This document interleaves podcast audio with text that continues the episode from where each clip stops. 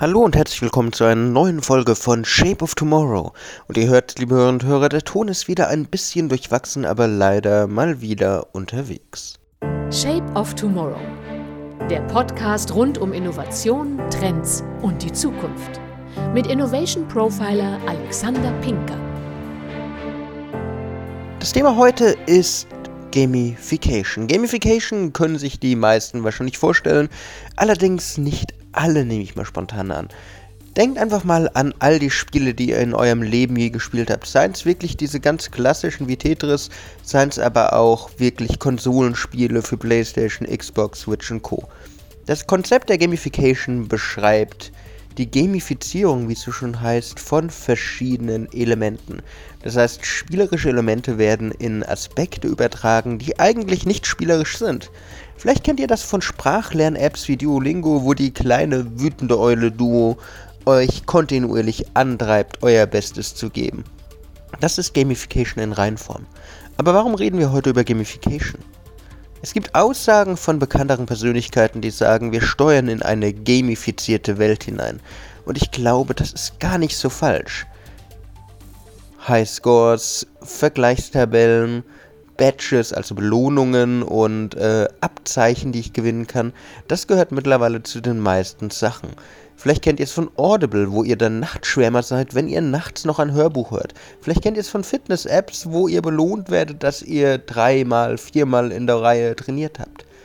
Gamification schleicht sich zunehmend in ganz viele kleine und große Bereiche unseres Lebens ein. Und auch im Business beispielsweise hat es extreme Vorteile, es dort anzuwenden. Es bringt Vorteile, wenn man die Mitarbeiter motiviert und ihnen damit gleich noch nicht nur Partizipation ermöglicht, sondern ihnen auch gleich zeigt, dass man sie wertschätzt. Aber gerade in größeren Konzernen, gerade in größeren Mittelständlern oder Unternehmen, da kann man nicht jeden einzeln loben, kann nicht zu jedem hingehen und sagen, das hast du aber gut gemacht. Das übernimmt Gamification für einen, indem es einem ermöglicht, wirklich zu zeigen, hey, Superleistung, bist im Level angestiegen, hast ein neues Badge bekommen, hast XYZ bekommen. Gamification nimmt also in der ja, Motivation der Mitarbeiter, aber auch in der Loyalität der Mitarbeiter eine extrem hohe Rolle ein. Das Problem ist, nicht jeder Bereich und jeder Betrieb ist für Gamification geeignet. Man muss immer sehr genau überlegen, wo setze ich es ein und wo nicht. Welche Arten von Industrien sind dafür geeignet und welche nicht. Schaut euch einfach mal in der Unternehmenskultur an. Würde so ein bisschen Wettbewerb zwischen euren Mitarbeitern, und ich rede gar nicht von Leadership Boards, also so Highscores, wo Max Müller vor Erna Kokoschinski ist, sondern wirklich auch Level, Badges, Achievements, würde das reinpassen? Ist es okay, wenn die Mitarbeiter eine Möglichkeit haben, sich zu vergleichen oder nicht?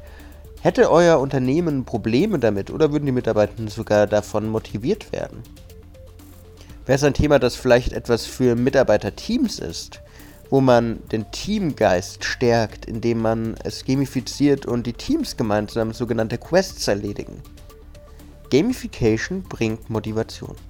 Gamification bringt Spaß. Gamification macht Aufgaben, die teilweise vielleicht einfach stinkelangweilig sind, zu einer neuen und spannenderen Welt. Aber natürlich muss man genau überlegen, wo kann ich es einsetzen und wo nicht. Schaut euch einfach mal die Bausteine an. Gibt es Tätigkeiten, für die ihr eine Auszeichnung, einen Badge vergeben könntet? Gibt es bestimmte wiederkehrende Tätigkeiten, wo man Achievements als Errungenschaften erreichen könnte?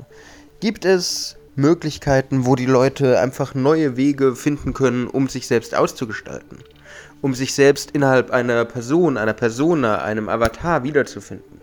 Gamification wird vor allen Dingen für das Metaverse eine riesige Rolle spielen in naher Zukunft, weil es ist eigentlich dafür geschaffen. Das Metaverse ist die Repräsentation eines Menschen durch einen Avatar und Gamification theoretisch auch. Das heißt, diese zwei Welten zusammenzubringen, kann wirklich viel bringen. Was denkt ihr? Passt Gamification in euren Lebensalltag, in euren Unternehmensalltag oder nicht? Lasst mich gerne wissen. Das war's wieder mit Shape of Tomorrow. Ich hoffe, ihr konntet wieder einiges für eure Zukunft mitnehmen.